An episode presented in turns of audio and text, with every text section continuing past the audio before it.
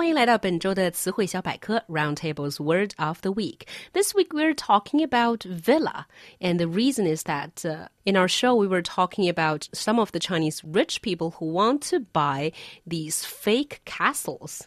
Right, and so we started talking about uh, the Chinese word 别墅 is used in a way that's really not very indicative of the way it's actually used in English. Uh, and so originally, the word villa actually comes from the meaning of an ancient Roman upper class country house. And so villas are actually the predecessor to what you might call a plantation these days, where it was uh, a large house, a very, very large residence, but attached to that residence was also a farm. And so many of these ancient Roman villas were actually self sufficient.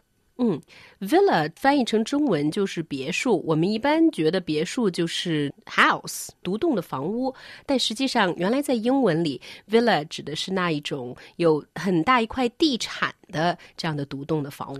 And even um, more recently, if we look at the 19th and 20th century, uh, in Europe, the term villa became uh, used to describe detached mansions.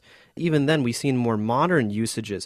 What uh, Chinese people call villas is not really the way that we use it in English. Hmm. So even today, when the English-speaking people talk about what Chinese people refer to as 别墅, they're actually really talking about just houses. Exactly. Yeah. I mean, so and so really, what they're describing more is probably what we would call actually a uh, a townhouse.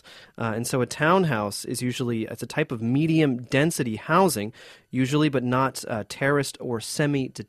So, row housing. So, two or three floors of housing with a very small actual ground footprint, which is what we usually see when we're talking about 别墅 or villas in, in China. Mm. Townhouse 既可以指连排别墅，也可以指是那种独栋的房屋。And it's also um, made me think of the word uh, 大厦 in, in Chinese, which is usually translated as mansion. However, we see a lot of these, uh, you know, supposed mansions are actually more like office buildings or something like that, or perhaps even they house department stores. Whereas a mansion in English, the way that we use it, is literally it's just a huge house. Mansion 其实是独栋的住宅，在中文里面也被用于泛指所有的大厦。And I don't think in any Chinese usage of mansion they mean a property with some greenery around it. No, I, I really don't think they do. And so, yeah, a mansion actually comes through Old French from Latin, which just means dwelling. So mansio, which means dwelling, as well as the verb to dwell. And actually, the English word manse was actually defined as a property large enough for a parish priest to maintain himself. And also, interestingly enough, in more day to day usage, more slang in, in America, we have a, a, new word that we've created called a McMansion.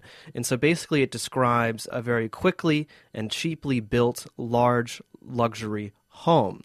Mick obviously comes from McDonald's, and so the idea is built on the factory line and then somehow put there. You can buy a large home for fairly cheap, but it's low quality. Okay, 所以也许 McMansion 可以翻译成土豪式的别墅。Something like that, yeah. okay, and that's all we have for Roundtable's Word of the Week. 本期节目播放完毕，支持本电台，请在荔枝 FM 订阅收听。